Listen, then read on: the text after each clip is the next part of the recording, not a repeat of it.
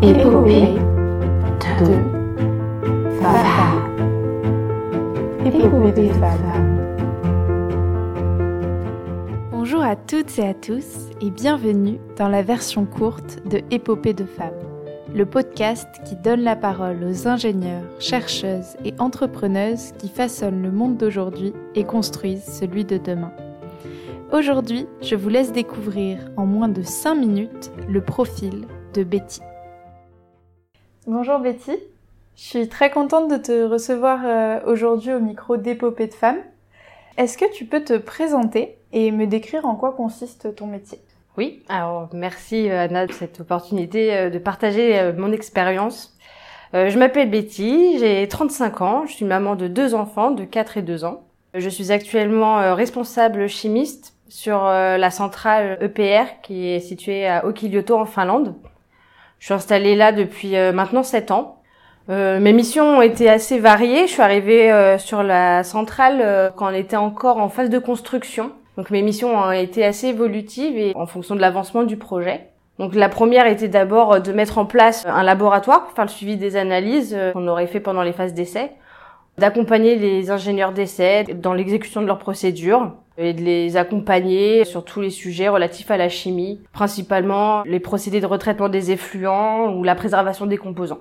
Ok, super. Et qu'est-ce qui te passionne aujourd'hui dans ce métier? Moi, ce qui me passionne actuellement, c'est la diversité, parce que je suis dans la chimie, et c'est la diversité d'applications de ce domaine en fait. On a plein d'applications, que ce soit dans l'agroalimentaire, dans le nucléaire, euh, dans la pharmacie, la cosmétique. Il y a plein d'activités, plein de domaines qui nous permettent de nous épanouir différemment, qu'on soit euh, plutôt sur un travail de paillasse, plutôt sur un travail de conseil, sur un travail d'ingénierie. Voilà, c'est pour ça que je suis passionnée et que, que, je me suis retournée vers un domaine scientifique de la chimie. Et quel conseil tu voudrais donner à une jeune fille qui souhaite embrasser, ou un jeune garçon d'ailleurs, une carrière scientifique d'ingénieur comme la tienne? Alors déjà, il faut pas forcément regarder euh, les tabloïds qui te disent que euh, parce que tu es une fille, tu ne pourras pas faire, ou parce que tu es un garçon, il faudra que tu fasses euh, un secteur plutôt automobile ou ce genre de choses. il faut croire à, ce dont on a envie de faire et se donner les moyens. Ok, super, merci beaucoup. Je pense que c'est un conseil qui est très important à suivre. Merci Betty.